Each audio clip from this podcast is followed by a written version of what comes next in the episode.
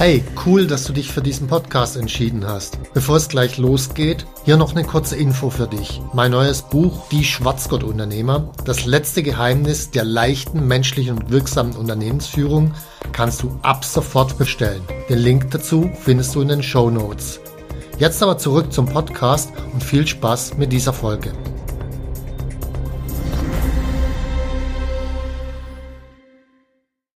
Wie würde ich vorgehen, wenn ich heute nochmal ein Unternehmen gründen würde?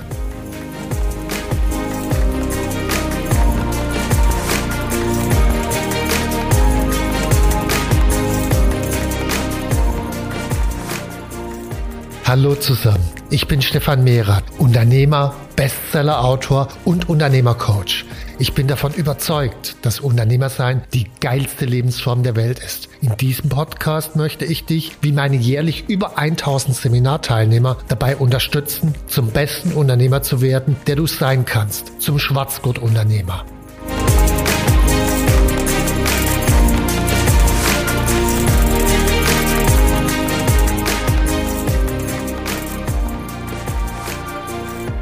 Ich bekomme immer wieder Mails von potenziellen Gründern, die mich fragen, hey Stefan, wie würdest du eigentlich vorgehen, wenn du heute nochmal gründen würdest? Und was ich schon mal richtig cool finde, ist, dass die mir überhaupt die Frage stellen. Und das ist, glaube ich, schon der erste Schritt, der richtig ist. Frag erfahrene Leute. Also, ich meine, da draußen gibt es Millionen von Beratern, die nie selber gegründet haben. Woher sollen die wissen, wie es geht? Oder teilweise auch Selbstständigen, die nie mehr als ein oder zwei Mitarbeiter hatten, wenn überhaupt, die sich als Unternehmercoaches ausgeben. Woher sollen die wissen, wie es geht? Also frag Leute, die es wirklich hingekriegt haben. Meine eigene Historie, die meisten kennen das. Trotzdem vielleicht für jemand, der neu in dem Podcast ist. Ich bin seit 24 Jahren Unternehmer. Ich hatte mehrfach um die 30 Mitarbeiter in der Größenordnung, vier Unternehmen mittlerweile. Mein erstes ist gescheitert. Die anderen, äh, die haben gut funktioniert. Unternehmercoach jetzt auch sehr gut. Ich habe natürlich trotz allem eine ganze Reihe von dumme Entscheidungen getroffen. Diese dummen Entscheidungen kosteten mich mittlerweile, wenn ich es zusammennehme, also deutlich über eine Million. Allerdings muss ich auch dazu sagen, ohne dumme Entscheidungen würde ich heute keine klügeren Entscheidungen treffen. Also von daher war das rückblickend betrachtet sicherlich gut investiertes Geld. In der Situation selbst kam es mir eher nicht so vor, aber das ist, glaube ich, nicht so wichtig. Dann habe ich nochmal in meine eigene Ausbildung investiert durch Seminare, Coaches, Bücher und so weiter. Nochmal roundabout 700.000 mittlerweile.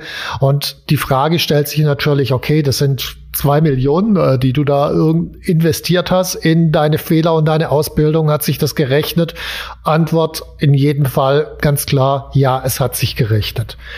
So, also Gründung. Du willst gründen und überlegst dir, wie fange ich am besten an? Und die erste Frage, die du dir stellen solltest, ist, um was geht's dir eigentlich?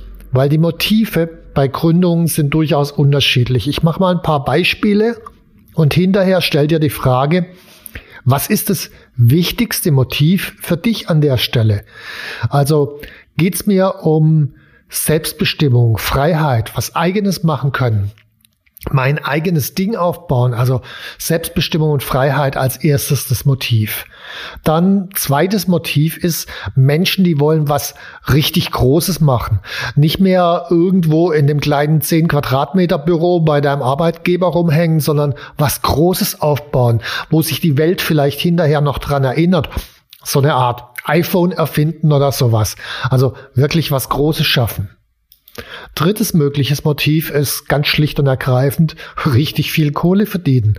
Auch das ist oft mal ein Grund, weil wenn ich mir heute so im Internet anschaue, äh, die 23 besten Tipps, wie du in zwei Tagen dein Internet-Business von null auf eine Million Umsatz bringst und so weiter. Also ich meine, bei irgendwem verfängt es ja. Das heißt, offensichtlich muss da auch ein Motiv da sein, Kohle zu verdienen, was ja auch nicht ganz verkehrt ist ist die Frage, ist es das wichtigste Motiv oder was ist das wichtigste Motiv?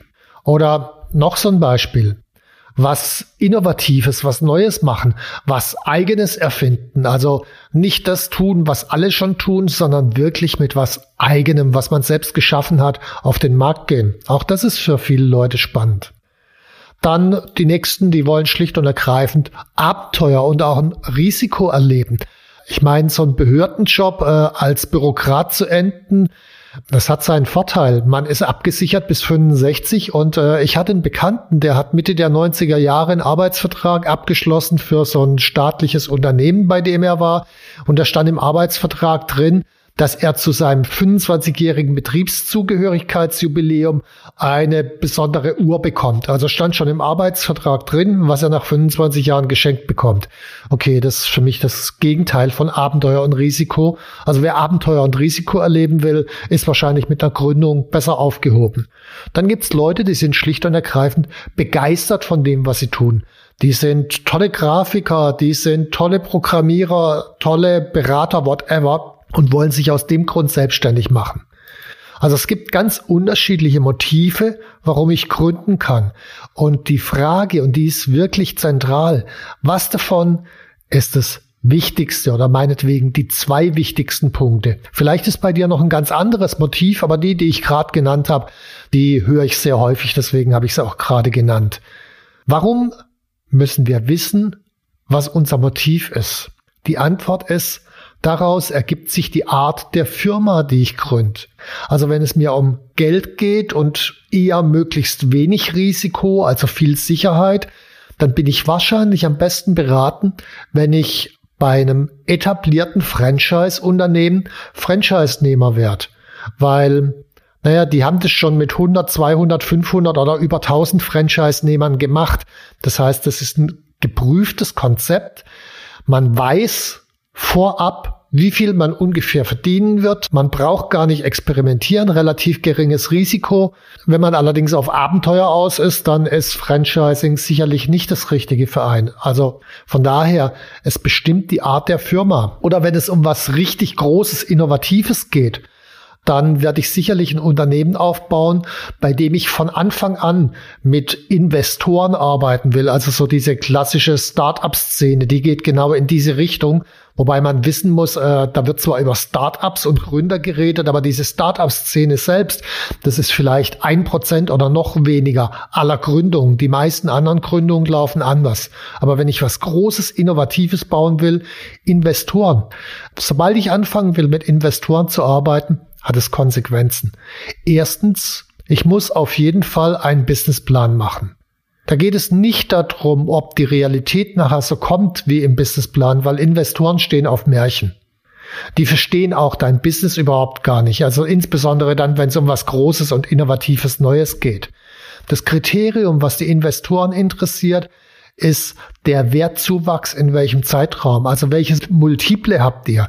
Als ich damals Investoren in meine erste Firma reingeholt habe, waren wir bei diversen was weiß ich, da gab es damals so Business Angel Treffen und Investorenkonferenzen, wo man sich vorstellen konnte und so weiter. Und am Anfang wurde immer abgelehnt.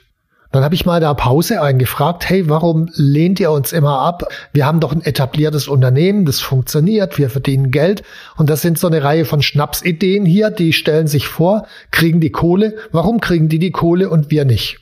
Das waren wirklich Schnapsideen. Und die Antwort, die ich bekommen habe, war, pass auf, wir investieren in zehn Firmen. Davon gehen sieben pleite. Zwei dümpeln vor sich hin. Eine Firma muss die Rendite für alle anderen bringen. Jetzt hatten die damals so eine Renditeerwartung von roundabout 30 Prozent im Jahr, wollten fünf Jahre investiert sein. Die eine Firma musste also die 30 Prozent für alle zehn Firmen bringen, so dass wenn man dann zurückrechnet und die Kosten von denen abzieht, die eine Verhundertfachung des Unternehmenswerts innerhalb von fünf Jahren erwartet haben. Wir waren sehr konservativ damals. Wir haben nur, nur eine 32-fachung angeboten. Deswegen fielen wir von vornherein durchs Raster. Das heißt, man muss wissen, welche Kriterien legen die an. Und da gibt es ja unterschiedliche Investoren. Business Angel wird andere Kriterien anlegen als ein Venture Capitalist. Also man muss sich dann wirklich sehr genau mit beschäftigen, was sind deren Bedürfnisse, auf was gucken die und dann das mit seinem Unternehmen auch liefern, sonst wird es nichts. Da geht es nicht ums Produkt oder sonst irgendwas. Vergiss das. Also wenn ich mit Investoren arbeiten will, wenn ich was Großes machen will, die schauen auf das Umsatzmultiple, die schauen vielleicht noch auf die Managementfähigkeiten vom Gründerteam und so weiter. Aber das Business, was ihr macht, die haben keine Ahnung von. Vergesst es. Okay, zweite mögliche Art der Firma. So, wenn es jetzt hauptsächlich um Thema Selbstbestimmung und Freiheit geht, dann sollte ich in jedem Fall ohne Investoren gründen, weil Investoren quatschen einem natürlich immer rein. Und idealerweise an der Stelle, man sollte wahrscheinlich auch ohne einen Geschäftspartner gründen und das ganze Ding allein machen sowieso, wenn ich in meinen Seminaren rumfrage.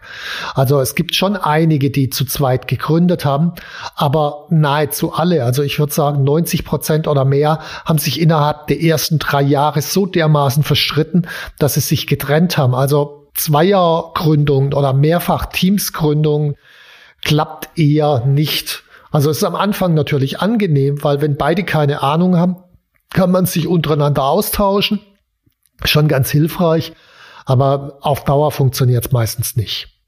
So, wenn jetzt mein Motiv noch so ein, so ein Fall, die Begeisterung für die, für die eigene Tätigkeit ist, dann halte ich es nicht für sinnvoll, ein größeres Unternehmen aufzubauen, sondern dann sollte ich eher selbstständiger Experte werden mit ein, zwei, drei Leuten, die mir noch helfen, aber mehr nicht. Ich sollte gar nicht mehr anstreben, weil Angenommen, ich bin Programmierer und baue eine Softwarefirma auf und die Softwarefirma hat 30 Leute, dann werde ich null Stunden am Tag programmieren.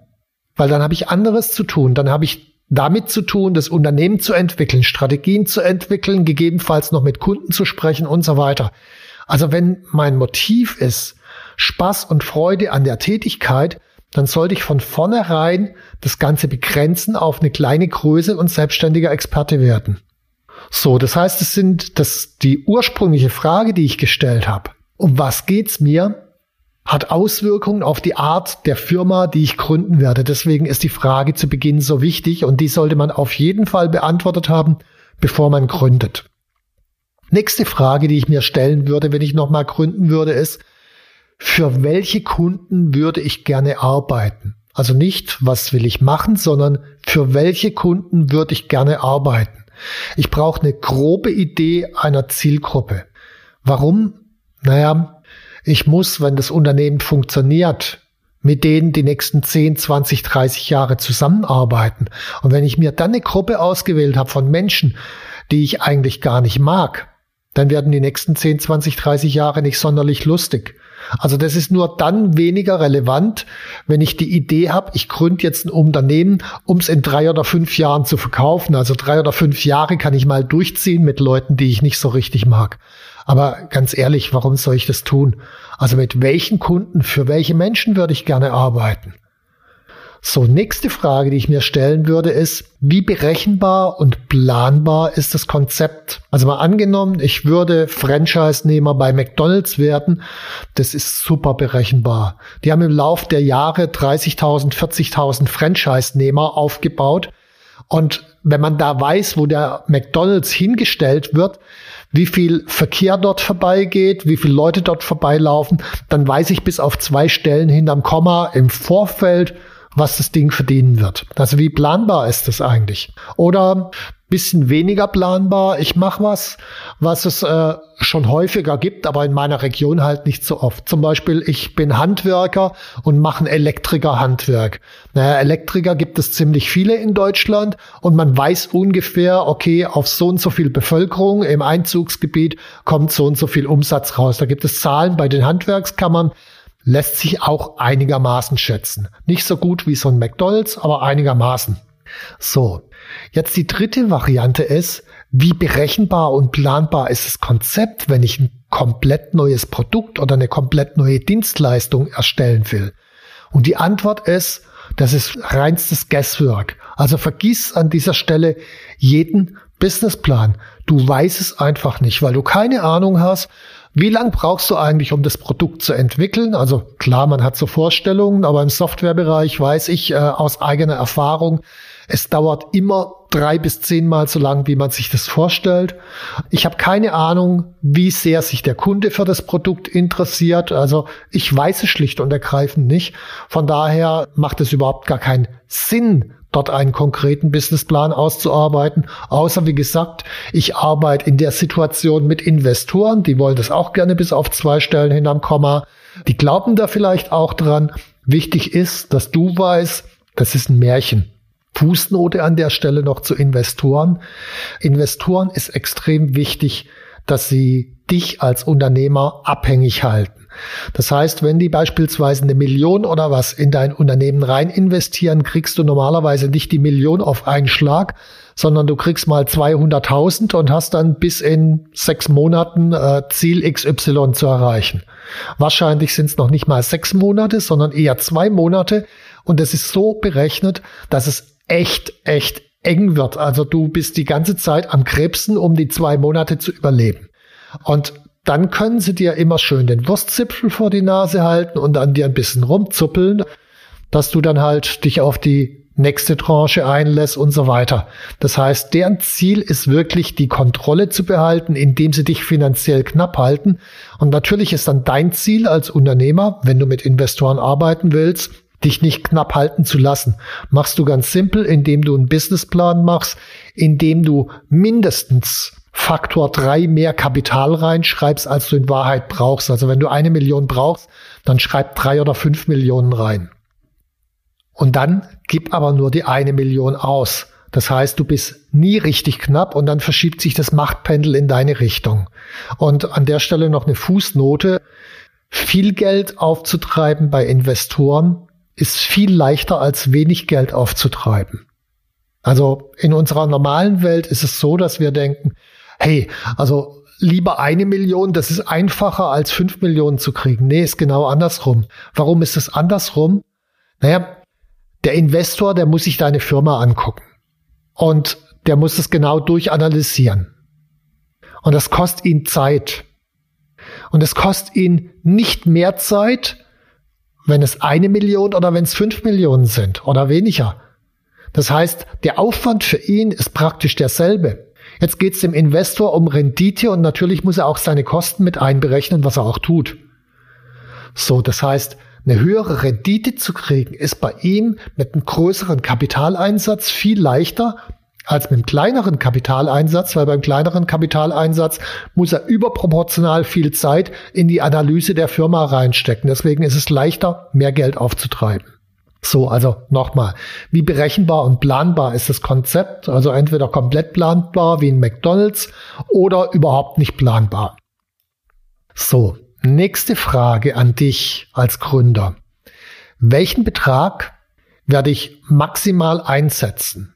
Also, wie viel Geld wirst du maximal einsetzen, um das Ding zum Laufen zu bringen? Sind es 1000 Euro, 5000, 25.000 Euro, 100.000 Euro? Keine Ahnung. Hängt von deiner Situation ab.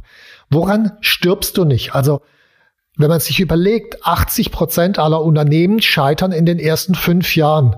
Und in den zweiten fünf Jahren scheitern davon nochmal 80 Prozent. Das heißt, die Wahrscheinlichkeit, dass das Kapital, das du einsetzt für die Gründung weg ist, ist durchaus gegeben. Das macht jetzt nichts aus. Wenn du das Ganze sowieso als Ausbildungskosten betrachtest und sagst, okay, erstes Mal hat nicht geklappt, gründe ich halt eine zweite Firma oder eine dritte, beim dritten Mal wird es dann schon klappen, kannst du aber nur dann machen, wenn du auch für die zweite und für die dritte noch genügend Kapital zur Verfügung hast. Also die Frage ist, woran stirbst du nicht? Wie viel Kapital kannst du einsetzen, sodass du im Zweifel auch noch eine zweite oder dritte Firma gründen kannst? Das heißt, an dieser Stelle eine Summe, ein Betrag auf ein Blatt Papier schreiben und dann das Ding beinhart einhalten. Wirklich beinhart einhalten. Und ich glaube, die meisten können das am Anfang nicht. An der Stelle nochmal, ich war einmal insolvent. Und ich habe das damals, ich wusste das überhaupt nicht, äh, was, was die, die Bedeutung ist, dann, wenn, wenn man in die Insolvenz geht.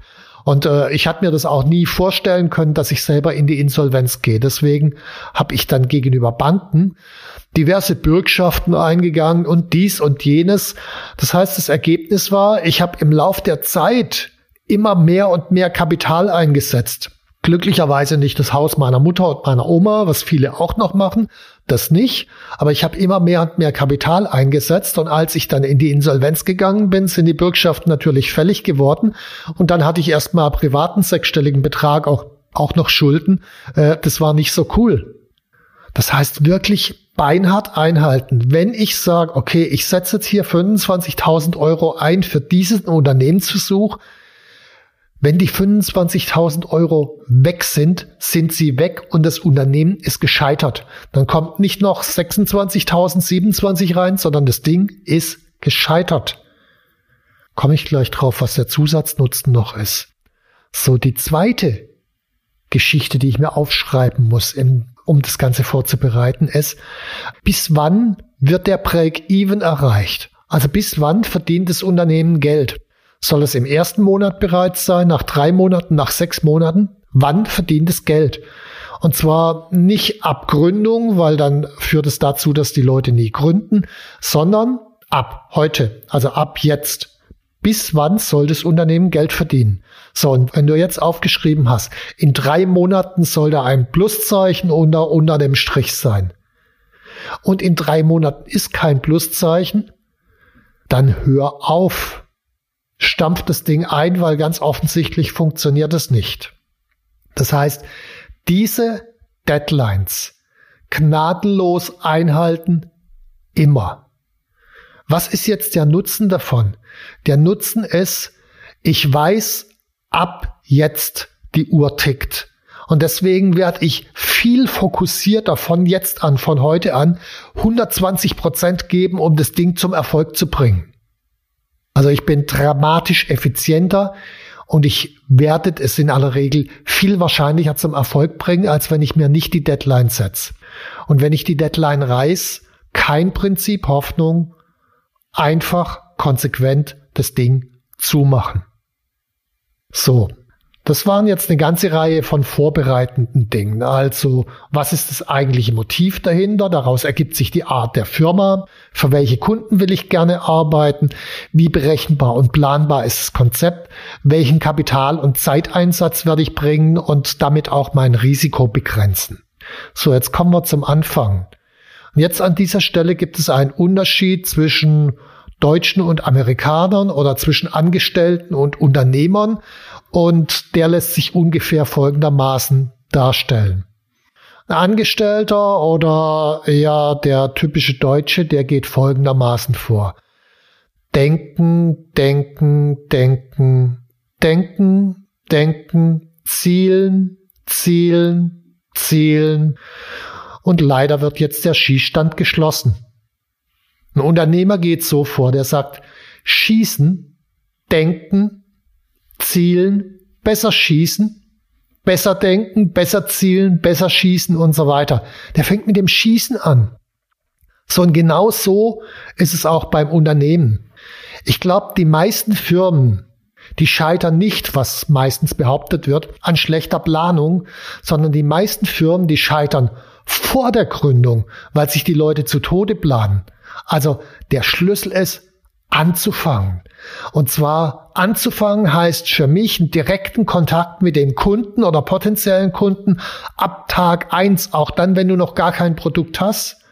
Und dann testen, testen, testen, verbessern, verbessern.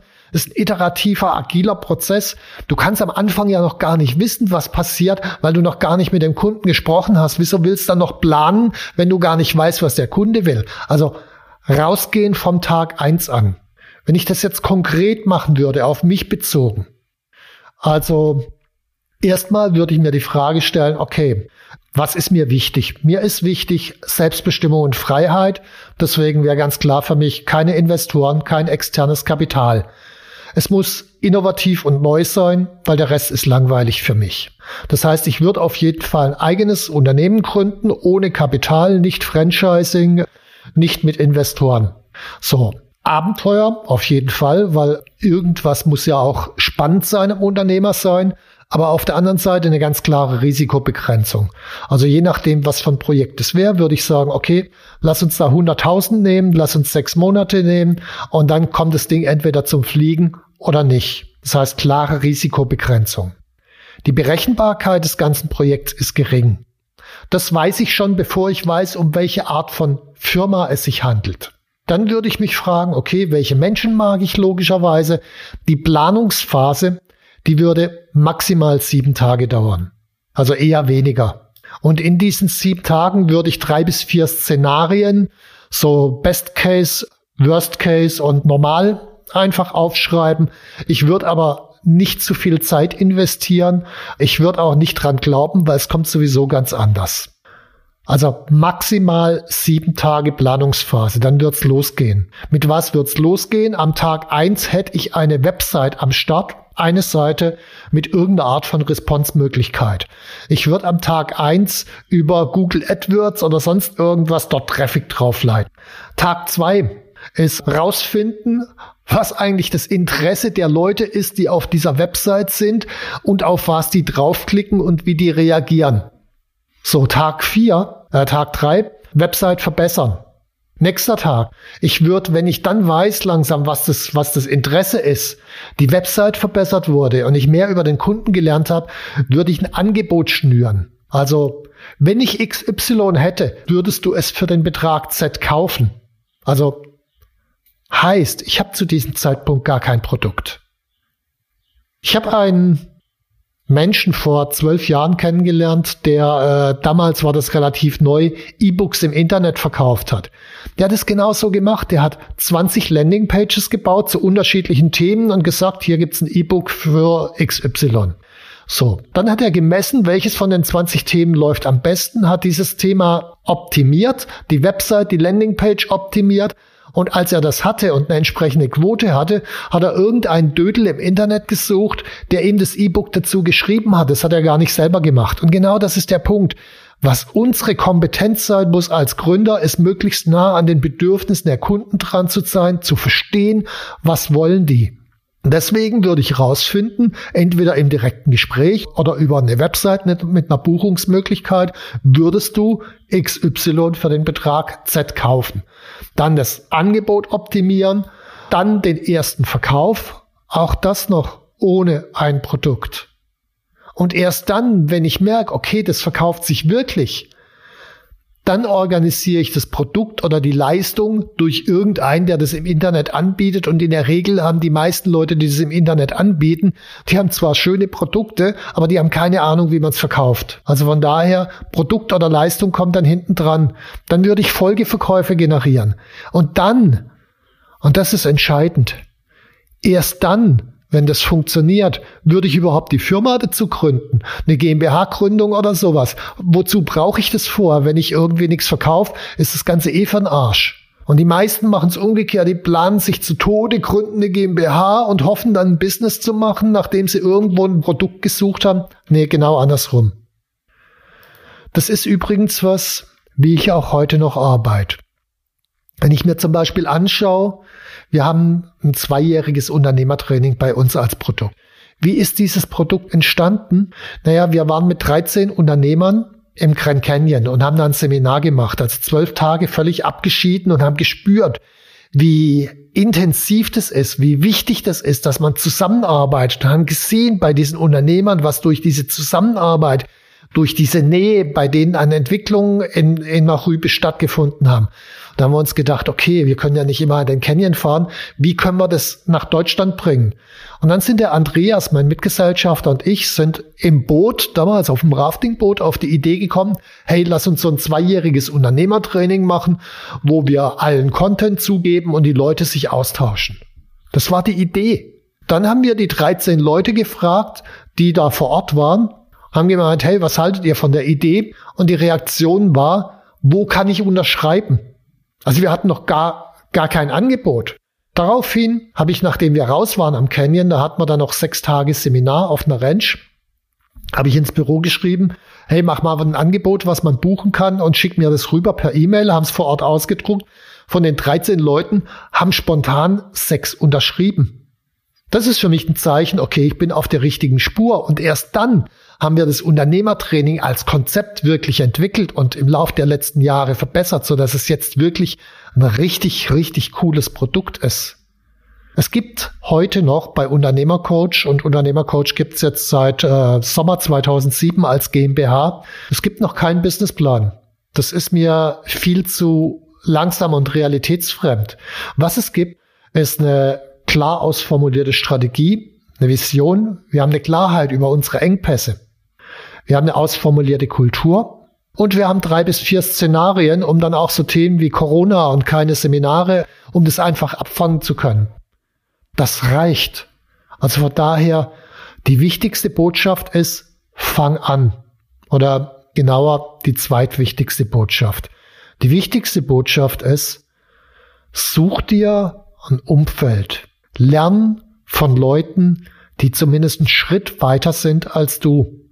Das ist auch der praktisch Anknüpfung nochmal zum Einstieg. Beim Einstieg hatte ich gesagt, ich werde immer wieder von Gründern gefragt und wie ich heute ein Unternehmen gründen würde.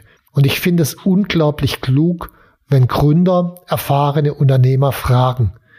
Das heißt, schaff dir ein Umfeld, lern von Menschen, die weiter sind als du. Und in den Show Notes habe ich da noch eingetragen, wir bieten bei uns Braintrusts an, also Zusammenschlüsse von Unternehmern, wo man sich gegenseitig unter Anleitung von einem erfahrenen Unternehmercoach, der selbst seit mindestens zehn Jahren Unternehmer ist, austauschen kann. Allerdings nicht für Leute, die noch nicht gegründet haben, sondern um in so einem Braintrust mitmachen zu können, muss man bereits ein Unternehmen haben. So viel zu den Show Notes. Ich hoffe, dass mein Input dir eine Menge gegeben hat und falls du irgendeine Idee hast zum Gründen, dann meine Message an dich. Klär diese paar Fragen, die ich vorne gesagt habe. Was ist dein Motiv? Für welche Menschen willst du gerne arbeiten? Ist dein Konzept planbar? Wo ist deine Risikobegrenzung? Und dann fang an, so früh wie möglich, spätestens nach sieben Tagen. Viel Spaß beim Unternehmer sein. Wenn dir mein Podcast gefallen hat, dann abonniere und like ihn doch einfach. Mein Ziel ist, dass du zum besten Unternehmer wirst, der du sein kannst. Zum Schwarzgurt-Unternehmer. Tschüss und bis zum nächsten Mal.